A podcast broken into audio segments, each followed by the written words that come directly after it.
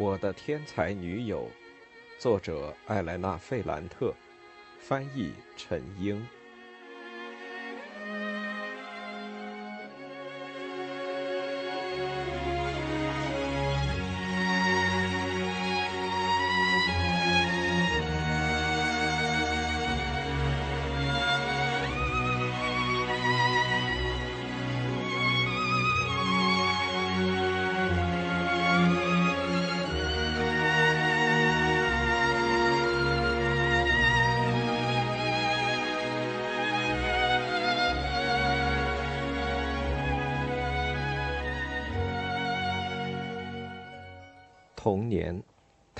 阿奇勒的故事。一，那次我和莉拉决定爬上那段阴暗的楼梯。我们一个台阶一个台阶，一层层往上走，一直走到唐·阿奇勒的家门口。就是那天，我们开始了与彼此的友谊。我记得院子里有一种紫色的光，空气中弥漫着春天夜晚的气息。母亲们都在做晚饭，是回家吃饭的时候。我们没有马上回家，而是在彼此较劲。虽然我和里拉从来都没有说过话，但我们在比谁的胆子大。这种比赛。已经开始有一段时间了。无论在学校里还是在学校外，我们都一直在较劲。莉拉把自己的手，甚至整条胳膊都伸进了下水道黑黢黢的洞里。我也马上把手伸进去，但我的心在砰砰跳。我希望蟑螂不会顺着我的手臂爬上来，希望老鼠不会咬我。莉拉攀上住在一楼的斯帕纽洛太太家的窗户，吊在窗子的铁栏杆上，那是绑晾衣绳的地方。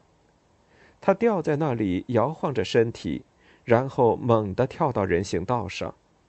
我也马上照做，但我很害怕掉下来摔到自己。莉拉把一枚锈迹斑斑的法国胸针扎到皮肤里，那是她在路上捡的。他一直把胸针装在口袋里，说是一位仙女送给他的礼物。我看着那个白色的金属尖头，在他手掌上留下一道白色的口子。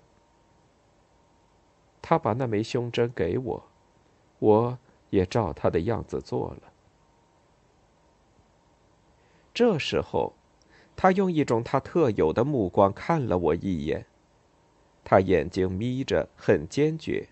然后看着唐·阿奇勒住的那栋楼，我吓呆了。因为唐·阿奇勒是童话中的怪兽，我绝对不能靠近他、看他、和他说话、偷窥他。我要假装他和他的家人都不存在。不仅仅是在我家，大家对于他都有一种又恨又怕的情感。我不知道这种情感是怎么来的。我父亲谈论唐·阿奇勒的方式，让我想象他是一位身材高大、满脸横肉、非常易怒的人。尽管他被尊称为唐，对我来说，拥有这种称呼的人应该是那种非常平静安详的权威人士。我想象他由一些难以描述的材料构成：铁、玻璃和钱麻。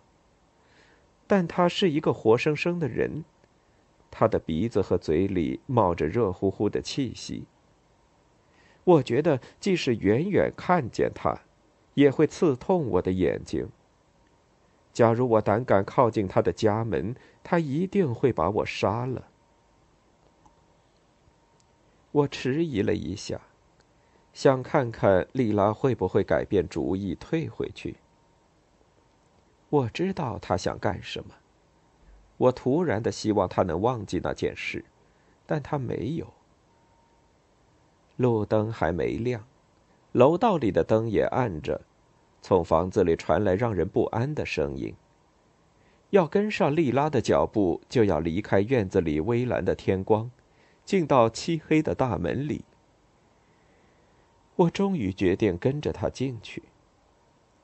刚开始我什么都看不见，只闻到一些旧物件，还有 DDT 的味道。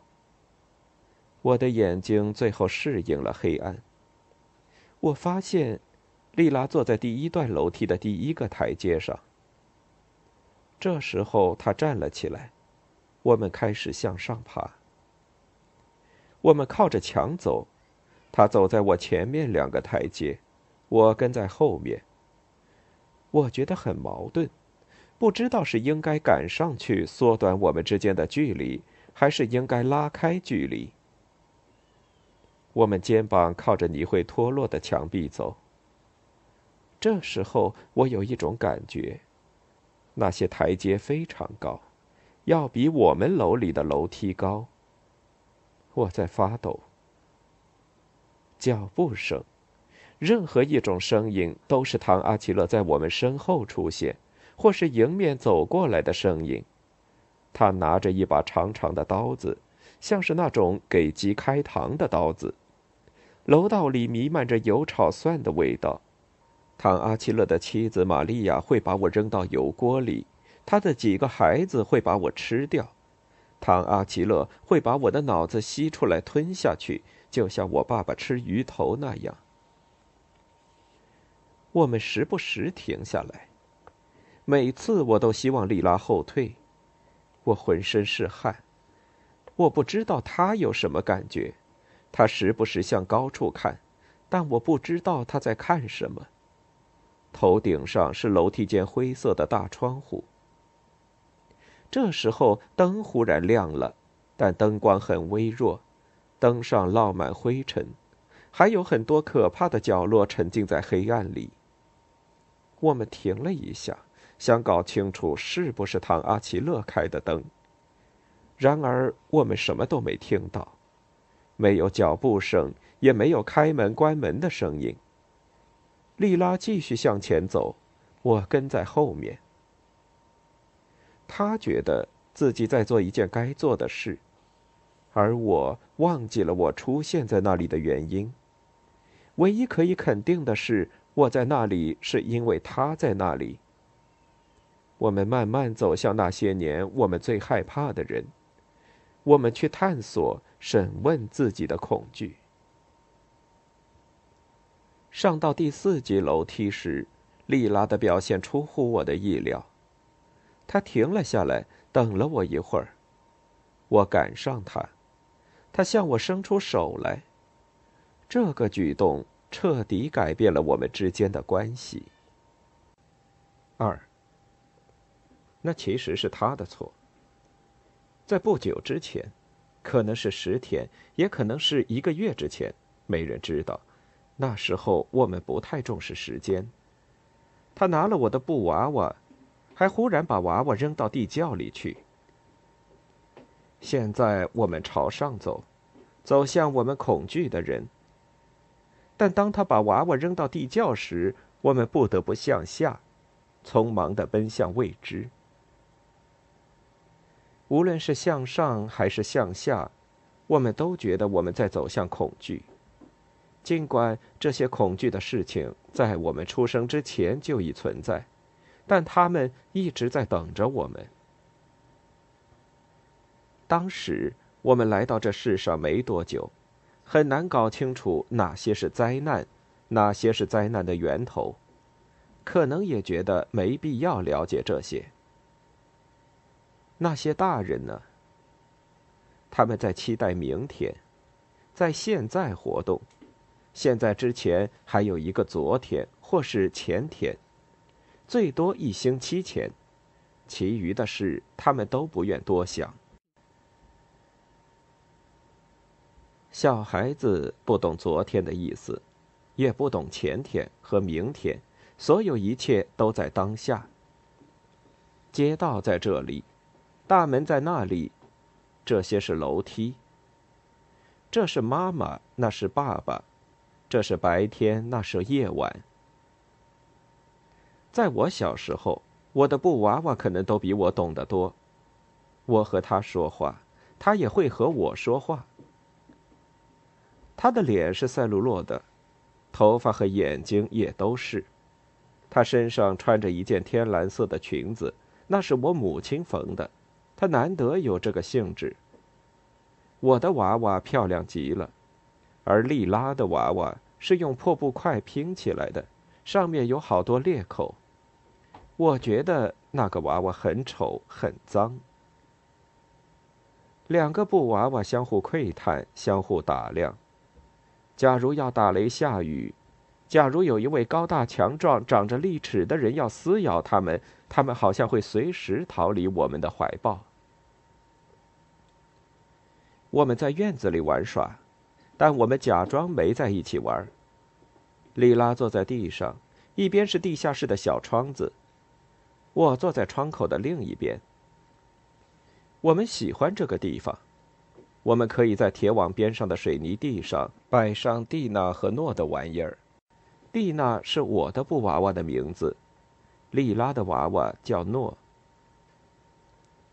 我们会放一些石子儿、香槟酒塞子，还有玻璃碎片在娃娃的旁边。莉拉给诺说的话，我也会低声给蒂娜说，但会换一个说法。假如他拿一个酒瓶塞子放到他的布娃娃的头上，就好像给娃娃戴上一顶帽子，我就会对着我的娃娃用方言说：“蒂娜，戴上你这顶女王王冠，不然你会着凉的。”假如诺在莉拉的怀里玩跳格子游戏，我也会让蒂娜玩。那时候我们还没有一起玩过游戏，甚至那时候我们一起玩的地方。彼此也没有明确约定。莉拉坐在那里，我在她周围转悠，假装要去别的地方。后来我若无其事，也坐在了地下室的窗口旁边。最吸引我们的是地下室吹出来的凉风，无论是春天还是夏天，那里的微风都让人觉得舒服。我们还喜欢铁栅栏上的蜘蛛网，地下室的黑暗，还有因为生锈有点发红的秘密铁网。我坐的一边，还有莉拉坐的那边，铁网都有些散开，形成了两个对称的洞。通过这两个洞，我们把石子丢进去，倾听石子落地的声音，一切很激动人心，也让人害怕，因为。通过那两个洞，黑暗可能会忽然夺走我们的布娃娃。有时候，我们把娃娃紧紧抱在怀里。我们经常也把娃娃放在洞口旁边，也让他们享受地下室吹来的凉风，听下面让人害怕的悉悉嗦嗦、吱吱嘎嘎的声音。诺和蒂娜都不幸福。因为我们每天感受到的恐惧，也会传递到他们的身上。阳光照在石头、楼房、田野外面和家人的身上，但我们都没有安全感。我们能感觉到那些黑暗的角落，还有那种近乎让人崩溃的感情。我们把这种恐惧和不安归结于那些黑洞，整个城区下面的地窖。即使是日光下也让我们害怕的东西，比方说唐阿奇勒。他不仅仅生活在自己位于顶层的家里，而且也存在于这些楼房的下面。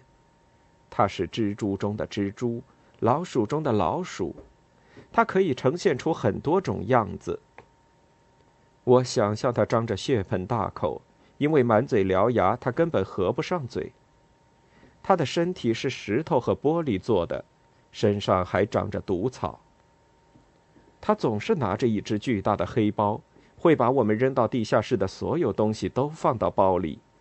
那只黑色大包是唐阿奇勒的象征，他一直都带着那只包，在家里也背着。他在包里放着各种东西，死的活的都有。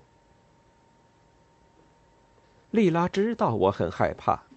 我的娃娃已经表达了我的恐惧，因为这个缘故，那天我们没经过商量，只是通过目光和动作，第一次交换了我们的娃娃。他刚拿到蒂娜，就把蒂娜从铁网的洞口丢了出去，我的娃娃坠入黑暗之中。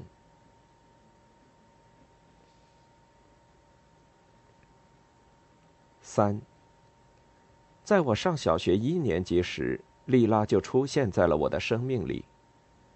她很快就给我留下了很深刻的印象。她很坏，那个班的所有女生都有点坏，但我们不当着奥利维耶罗老师的面淘气，而她在谁的面前都一个样。有一次，她把卫生纸撕成碎片，塞到墨水瓶里。然后用钢笔尖捞出来，往我们的身上甩。我被他击中了两次，一次是头发，一次是我的白领子。老师像往常一样尖叫起来，声音像针刺一样，我们都很害怕。老师让丽拉站到黑板后面去，丽拉不听，她看起来一点儿也不害怕，还继续往别人身上甩沾了墨水的纸。奥利维耶罗老师是一个比较肥胖笨拙的女人，她那时候也就刚满四十岁，但我们都觉得她很老。她一边从讲台上下来，一边骂莉拉。这时她不知道被什么东西绊了一下，失去平衡摔倒在地，脸撞到桌角。她倒在地板上，看起来像死了一样。后来发生了什么？我记得不太清楚了，只记得老师一动不动，他的身体像一块黑色的包袱扔在地上。莉拉一脸严肃的看着他。我想起了很多类似于这样的事故。我们生活的世界，大人和小孩都很容易受伤，伤口会流血，会化脓感染，有时候就死了。卖蔬菜水果的女人阿森塔太太有一个女儿，有一次被钉子弄伤，得破伤风死了。斯帕纽洛太太的小儿子得哮喘死了。我的一个堂哥，他二十岁了，早上去清理废墟，晚上就被压死了。我的外祖父在修建一栋楼房时死了，因为楼塌了。佩鲁索先生少一条胳膊。因为出了意外，那条胳膊被车床切断了。佩鲁索先生的妻子朱瑟平娜有一个姐姐，二十二岁上死于肺结核。唐阿奇勒的大儿子，我从来都没见过，但我总感觉有点印象。他去打仗，结果死了两次，第一次是淹死在太平洋里，第二次是被鲨鱼吃掉了。梅尔齐奥莱全家是抱在一起死的。大轰炸期间，他们都吓得大喊大叫。老姑娘克劳琳是煤气中毒死的。在我们上一年级的时候，张尼诺上四年级。有一天，他也死了，因为他找到一颗炸弹，炸弹被引爆了。路易吉娜，我们之前一起在院子里玩耍过，也可能是我记错了。伤寒要了他的命。我们的世界就是这样，充满着致命的词汇：哮喘、破伤风、毒气、战争、机床、废墟、工作、轰炸、炸弹、肺结核和传染病。那些年听到的这些词汇陪伴了我一辈子，是我很多恐惧和担忧的根源。那些看似普通的东西也能要人的命，比如说一个人出了汗，如果没有先弄湿手腕，直接从水龙头上喝水，可能会满身长红点，开始咳嗽，喘不上气来死掉；也可能会因为吃黑樱桃、没土盒而死掉；有时候可能吃美国口香糖，一不留神咽了下去，被卡死了。特别是如果太阳穴上挨上一拳，也会死掉。因为太阳穴是很关键的部位，我们都很小心。如果一块石头打中太阳穴，就会要了命。躲过石头是生存原则。学校门口有一伙乡下男生，领头的是恩佐，人称混混恩佐。他是卖菜的女人阿孙塔的儿子。他先向我们撇石头，他很生气，因为我们的学习比他好。石头砸过来时，我们都逃开了，但莉拉没有。她还是像平时那样走路，有时候甚至会停下来。他很擅长推测石头扔过来的轨迹，不紧不慢地躲过。按照我现在的形容，他是很优雅地躲过去了。他有一个哥哥。这可能是他哥哥教给他的。我有好几个弟弟，但我从他们身上什么都没学到。我意识到他落在后面，虽然我很害怕，但我还是停下来等他。那时候我对他已经有了某种情感，让我撇不下他。在班里班外，虽然我们一直在较劲，但我和他还不是很熟。我们从来没有说过话。那时候，我模糊的感觉到，假如我和其他女生一起逃走的话，我会失去某些无法挽回的东西。一开始，我藏在一个墙角，探出身子看莉拉有没有跟来。我看到她没有动，于是不得不跑到她跟前，递给她几块石头，我自己也扔出去几块。我扔石头的时候不是很确信，在我的生命中，我做了很多自己都不是很肯定的事。我觉得自己的所作所为有时候很盲目，缺乏连贯性。莉拉从小，我现在说不准，她也就六七岁吧，或者是我们一起去唐阿奇勒家里的那次，我们八九岁的样子，她的决心就一直都很大。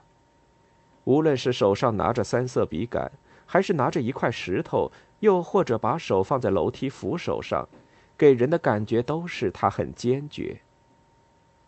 他一下子把钢笔尖扎到木头桌面上，把沾满墨水的卫生纸甩出去，拿石头打那些乡下男生，一直走到唐阿奇勒的家门口，他都会毫不犹豫。这伙男生在火车站站台用铁轨那里的石头袭击我们。恩佐是他们的头他是个非常危险的孩子，比我们至少年长三岁。他是个留级生，头发很短，是金色的，眼睛是浅蓝色。他扔出的石头很小，但边上很锋利。莉拉等他的石头撇过来，轻盈的躲过，这让他很恼怒。接着扔过来的石头更加危险。有一次，我们打中了他的右脚踝。我说是我们打中了，因为是我递给了莉拉一块边上很锋利的扁平石头。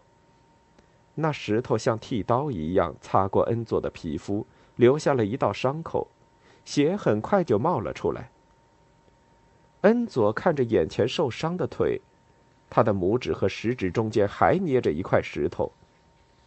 他已经举起手臂了，这时候他惊异的停了下来。他手下的喽啰也以难以置信的眼神看着他脚踝上的血。石头打中了对手，莉拉没有任何满意的表示。他低下头去捡另一块石头。我拉住了他的一条胳膊，这是我们第一次身体接触，非常匆忙，充满惊恐。我感觉那伙男生会更加凶猛，我想把他拉走，但来不及了。尽管恩佐脚踝破了，但他回过神来，扔出了手上的石头，石头打中了莉拉的额头。这时候我还紧紧地拉着他，他一下子就躺在了人行道上，头被打破了。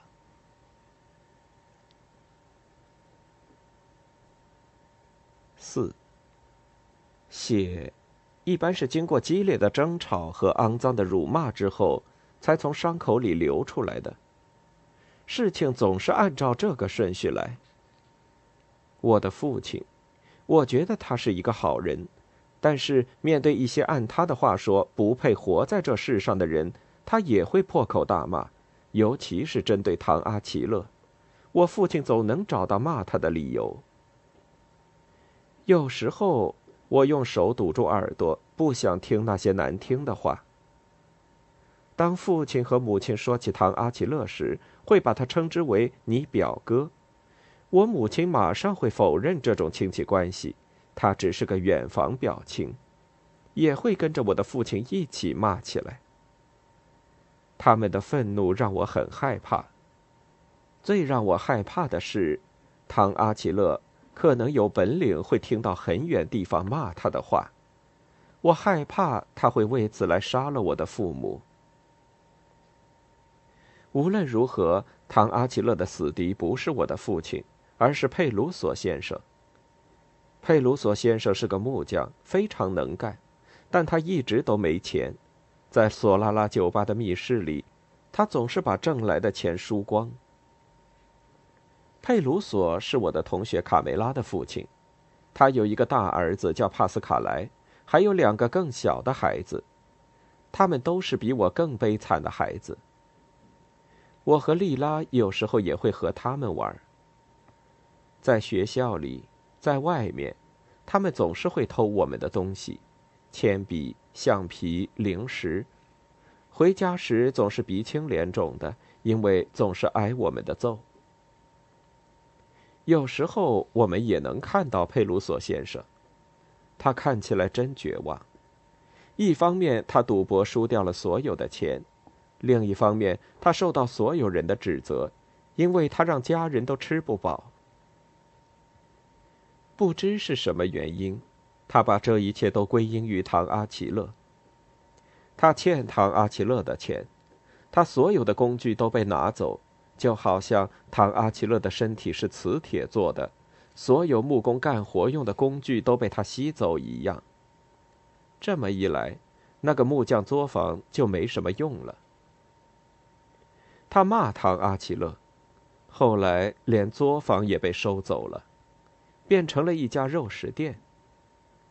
很多年里，我都想象着那些锯子、夹子、榔头、锤子，还有成千上万的钉子，像蜂群一样跟在唐阿奇勒的身后。很多年里，我都想象各种各样的材料，香肠、奶酪、熏肉、猪油和火腿，像蜂群一样从他粗糙的身体里往外冒着。这都是我们不了解的年代发生的事。在我们出生之前，唐阿奇勒应该已经展示出他那可怕的本性。之前，莉拉通常用这种说法，无论是在学校里还是在外面。我觉得他对于发生在我们之前的事并不在乎。之前的事情，通常都是一些搞不清楚的事。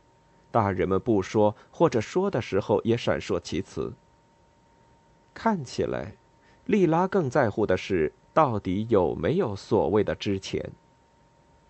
在当时，这就是让他不安，甚至让他烦恼的事。我们成为朋友之后，他经常会跟我谈起那些荒谬的事情，我们之前的事情，这让我觉得也有点焦虑。之前，那是很长很长的一段时间，我们还不存在的时间。在那段时间里，唐阿奇勒向所有人展示了他的本性：一个很邪恶的人，身体一半是动物，一半是矿物，好像他能让别人流血，自己却从来都不会出血，你连抓一下都抓不到。我们当时上小学二年级，可能我和莉拉还没开始说话。那时候，据说在圣家教堂的前面，佩鲁索先生做完弥撒出来，很愤怒，就对着唐阿奇勒大骂起来。唐阿奇勒撇下大儿子斯特凡诺、女儿皮诺奇亚、妻子，还有和我们年龄相仿的阿方索，忽然间就露出他让人毛骨悚然的本性。一下子扑到佩鲁索身上，把他举起来，扔向小花园里的一棵树，转身就走了。佩鲁索躺在那里，半死不活，从头到脚都在流血，都来不及说一句“救救我”。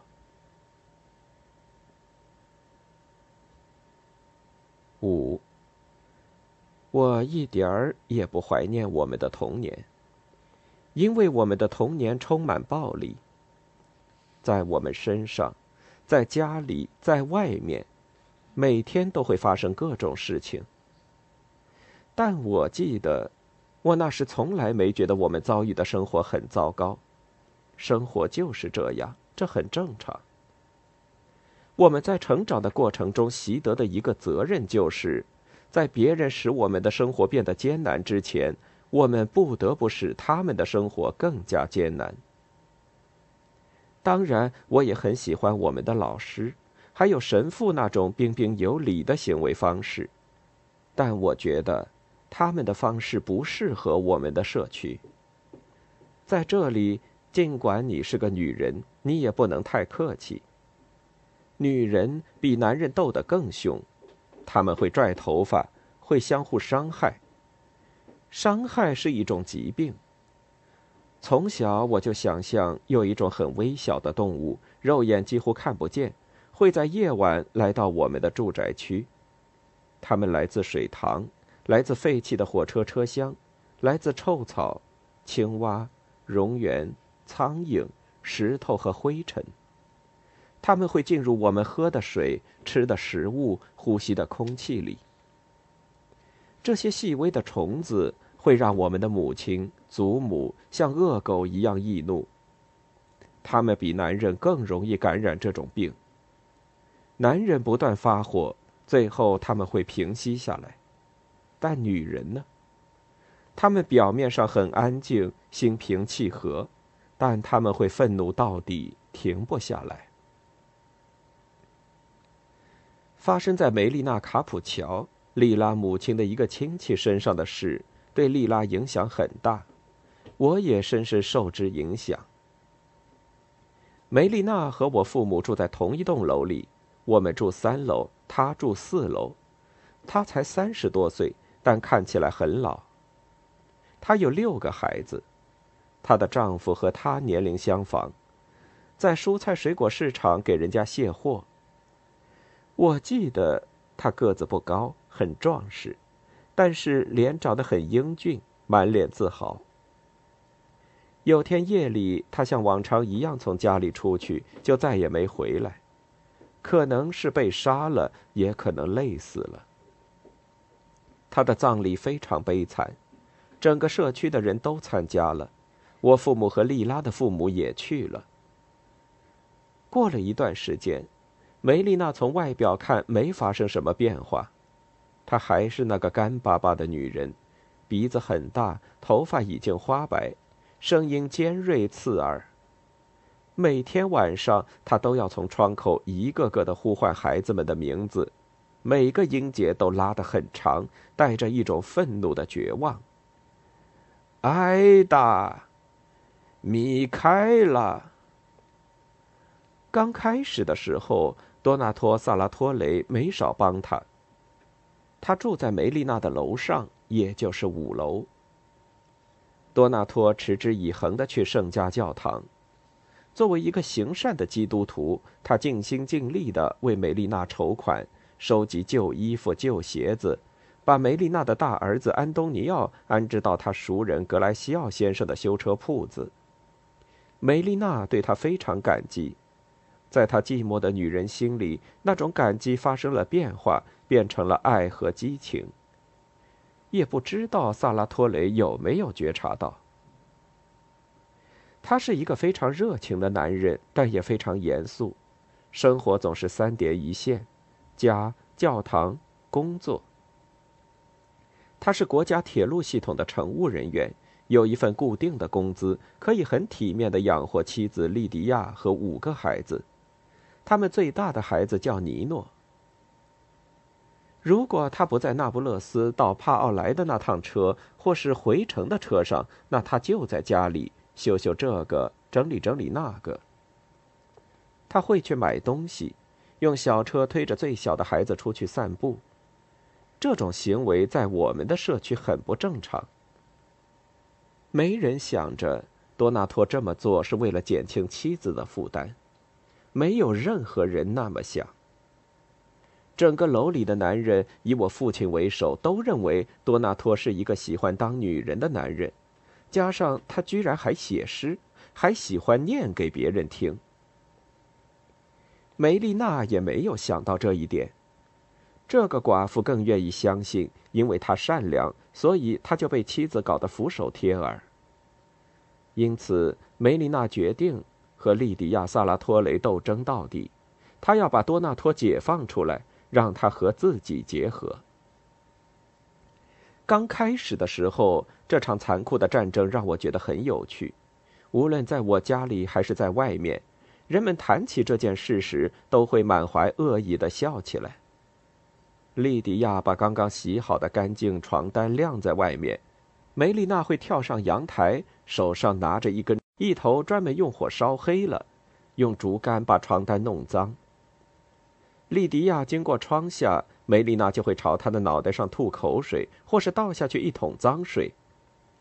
白天，莉迪亚在梅丽娜的头顶走来走去，加上几个闹翻天的孩子，整个晚上梅丽娜都用拖把敲打天花板。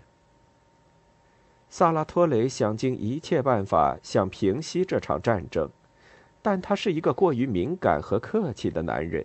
就这样，战争不断升级。两个女人在楼道里。或者在路上遇见，就开始相互咒骂，骂得非常难听和激烈。从那时起，这件事情让我觉得很害怕。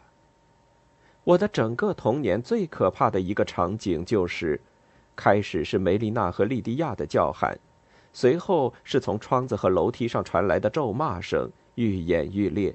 接着，我母亲打开门去看，后面跟着几个孩子。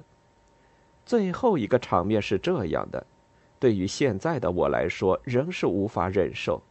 两个女邻居扭打在一起，从楼梯上滚下来。梅丽娜的脑袋撞到了楼梯间的地板上，离我的鞋子只有几厘米的距离，就像一只失手掉在地上的白色甜瓜。很难解释为什么我们这些女孩子都站在莉迪亚·萨拉托雷的一边。有可能是因为她长得比较标致，头发是金色的，或者是因为多纳托本来就属于他，是梅丽娜想抢过来。又也许是因为梅丽娜的几个孩子都穿得破破烂烂、脏兮兮的，但莉迪亚的几个孩子都干干净净，头发梳得整整齐齐。莉迪亚的大儿子尼诺比我们大几岁，长得很帅，我们都很喜欢他。只有莉拉一个人是向着梅丽娜的，但他从来都没说明为什么。有一次，他说：“假如莉迪亚·萨拉托雷被杀，那也是他活该。”我觉得莉拉这么想，部分是因为她很坏，而梅丽娜是她远亲，是另一个原因。有一天，我们四五个女孩子从学校回来。玛丽莎·萨拉托雷和我们走在一起。通常我们和他一起走，并不是因为喜欢他，而是因为我们希望通过他接触他的哥哥尼诺。玛丽莎先看到了梅丽娜，她在大路的另一边走，走得很慢，手里拿着一个纸袋子，正从纸袋子里拿东西吃。玛丽莎指着他说：“那个婊子。”但他的语气里没有鄙视，他只是在重复家里母亲常说的话。当时莉拉个子很小，人也很瘦，他马上狠狠打了玛丽莎一记耳光，把她打倒在地。莉拉打人的时候非常冷静，就像其他施暴的场合，前后都不叫喊，也没有任何预告，他眼睛都不眨一下，非常的冷静精确。我先是去扶哭起来的玛丽莎，然后我转过身去看莉拉在做什么。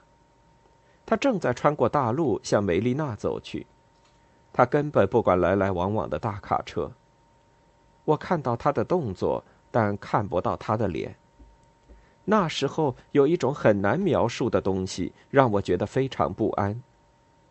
现在我可以这么说：他个子小小的，一头黑发。强健有力，带着他一贯的决绝和坚定。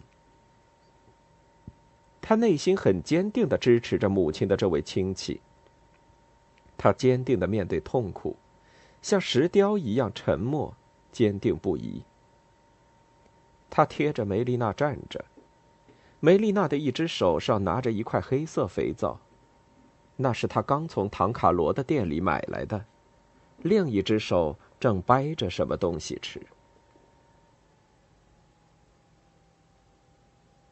六。